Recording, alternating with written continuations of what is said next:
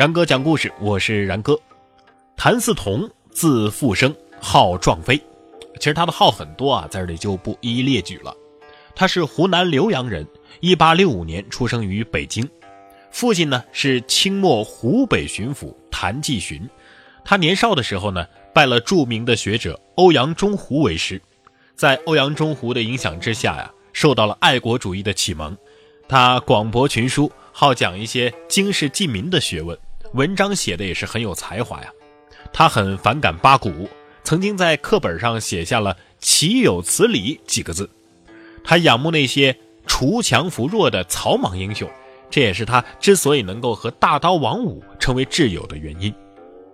后来呢，他离家游历全国，观察风土，结交名士，在著名学者刘仁熙的指导之下，认真的研究王夫之等人的著作，汲取其中的民主精华和唯物主义色彩的著作。广泛的搜罗阅读当时介绍西方科学、地理、政治方面的书籍，丰富自己。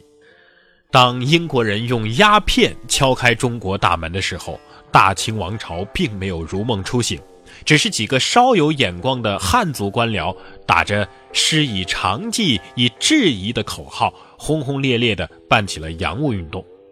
直到1894年，日本鬼子同清军海陆两军较量了两番之后。北洋舰队全军覆没，清政府签订了《马关条约》，割让台湾赔款四点五亿两白银，丧权辱国。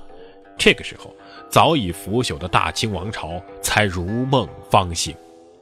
当时啊，康有为在北京联合了一千多个举人，上书清政府，要求聚合迁都变法。深重的民族灾难焦灼着谭嗣同的心呐。他对帝国主义的侵略是义愤填膺，对清政府的一味妥协退让的行径也是极为愤慨。于是呢，他开始想考数十年之事变，而切究其势力，寻求挽救民族危亡的方法。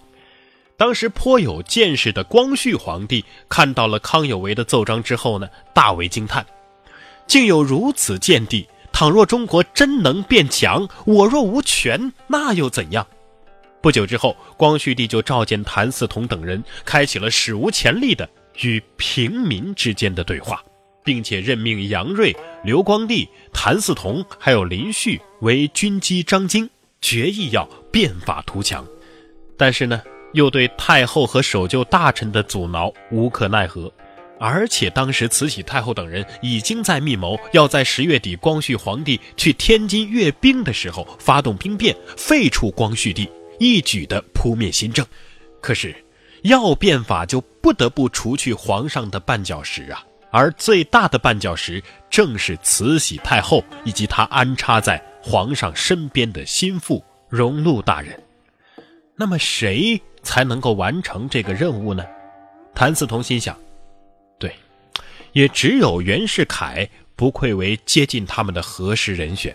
袁世凯其人思想较新，又在荣禄和李鸿章手下操练新军，所以成此一人，败此一人。现在就只能死马当活马医了。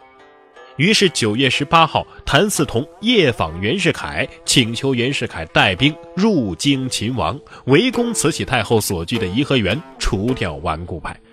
可惜的是，袁世凯在得到密诏之后的第二天，就把密诏的真相。告诉了慈禧太后，皇帝被永远的囚禁在了皇宫的湖心小岛瀛台里。而参与维新变法的人士，除了梁启超受到了英国公使馆的保护，康有为侥幸逃脱之外，康光仁、杨锐等六个人被斩于北京菜市口。而谭嗣同呢，本来是可以不死的，日本使馆派人与他取得了联系，表示可以提供保护。却被他一口回绝。况且谭嗣同本来就是湖北巡抚谭继洵的少爷，而当时的湖南巡抚陈宝箴也是一位支持变法的开明人士。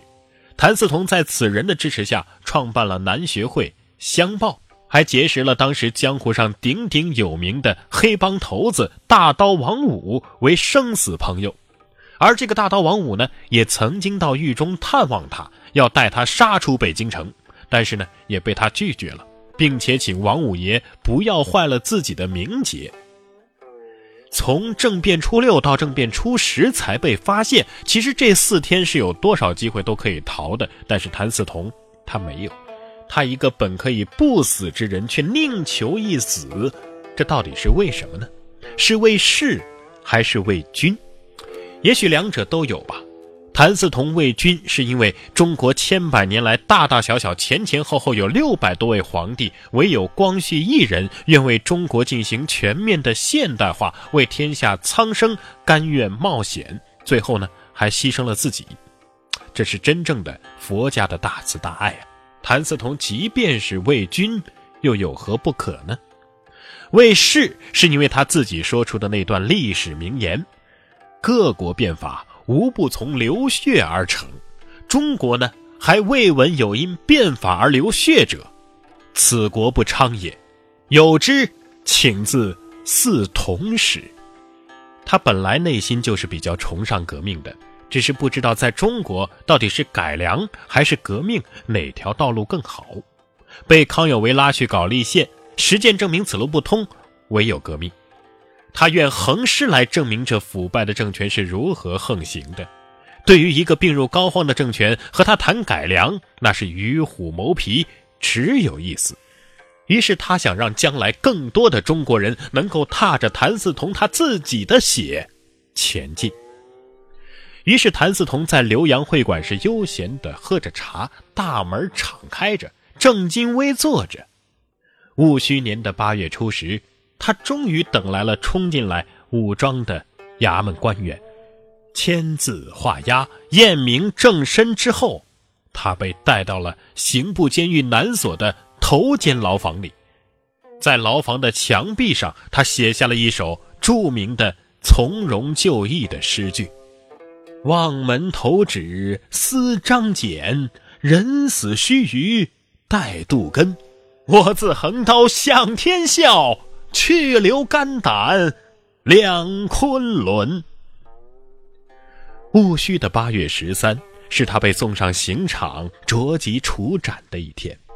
可是他的表现呢，却是一脸的从容镇静。在刽子手准备行刑的过程当中，他笑了。突然间，像从浮云划过天空，喊声震天动地：“有心杀贼！”无力回天，死得其所，快哉，快哉！再后来啊，八国联军占领北京城，大刀王五爷受不了德国兵的骚扰，持刀冲向了德国兵营，身中数枪而亡，头还被割下来悬挂在了城楼上。金门大侠霍元甲，天津、北京一天打了个来回，到了北京城。趁着夜色浓郁，飞身而起，到城楼上摘下了王五爷的人头，送到了镖局，找裁缝把身子给缝了起来，下了葬。以后有机会啊，咱们再单独的来说大刀王五以及那些武林侠客们的故事吧。